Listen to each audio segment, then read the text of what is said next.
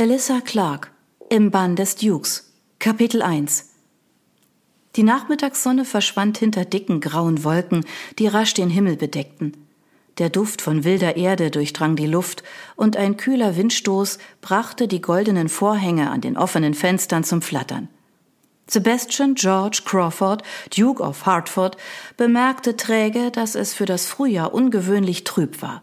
Insgeheim war er jedoch dankbar für die Launenhaftigkeit des Wetters, denn der überraschende Wechsel von sonnig und klar zu düster passte perfekt zu seiner grüblerischen Stimmung, als er im Arbeitszimmer seiner Schwester gegenüberstand, die gerade von einem Ausflug zurückgekehrt war. Drei kleine Lügen die man einzeln betrachtet als unwichtig erachten könnte, da solche Flunkereien kaum der Rede wert waren. Zusammengenommen ergaben sie jedoch die Summe aller Befürchtungen vieler älterer Brüder, besonders die eines Bruders, der seiner jüngeren Schwester eines der gefährlichsten Dinge erlaubt hatte, die man in ihrem zarten Alter erwartete, nämlich ihr Debüt auf dem Heiratsmarkt der Londoner Gesellschaft. Denn dort lauerte die wahre Schattenseite des Ton.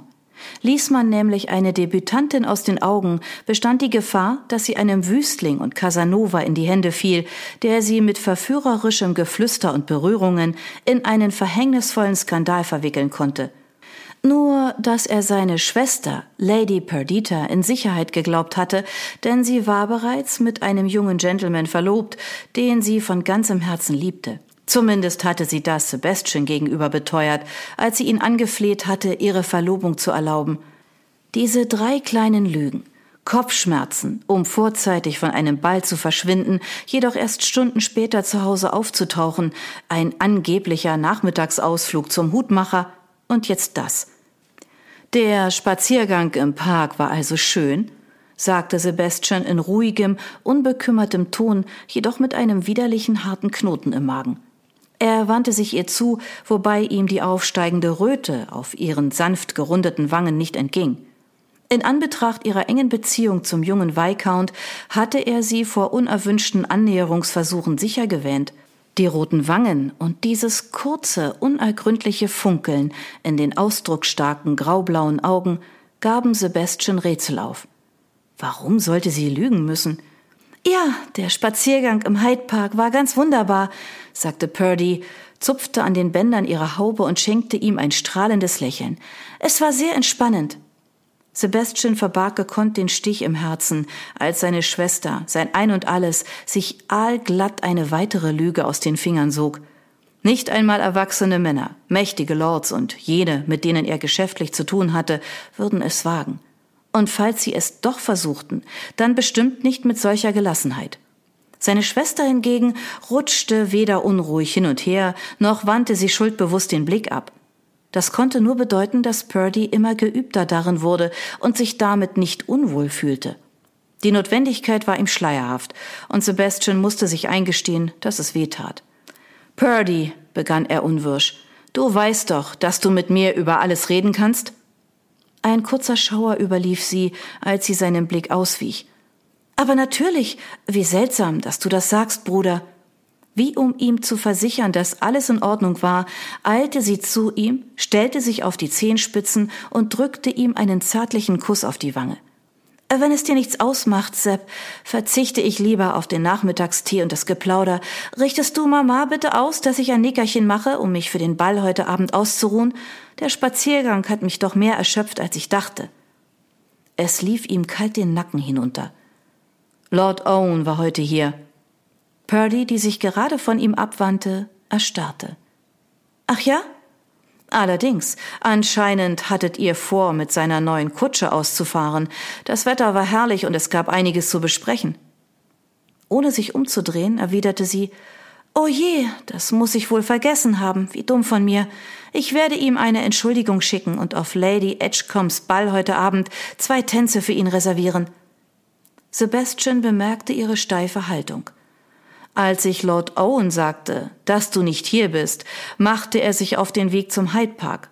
Ich war überrascht, als er nach einigen Stunden zurückkehrte und sagte, er habe dich nicht gesehen, obwohl er eine Runde durch den Park gedreht hat.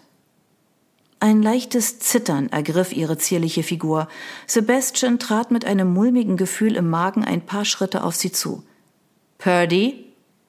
Mit hoch erhobenem Kinn und gefasstem Gesichtsausdruck wandte sie sich zu ihm. Sie presste die Lippen zusammen, und in ihren Augen blitzte ein Gefühl auf, das Sebastian nicht benennen konnte.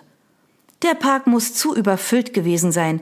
Ein Gentleman hätte einfach einen neuen Ausflug arrangiert, statt mich in den Park zu verfolgen. Wie mittelalterlich von ihm.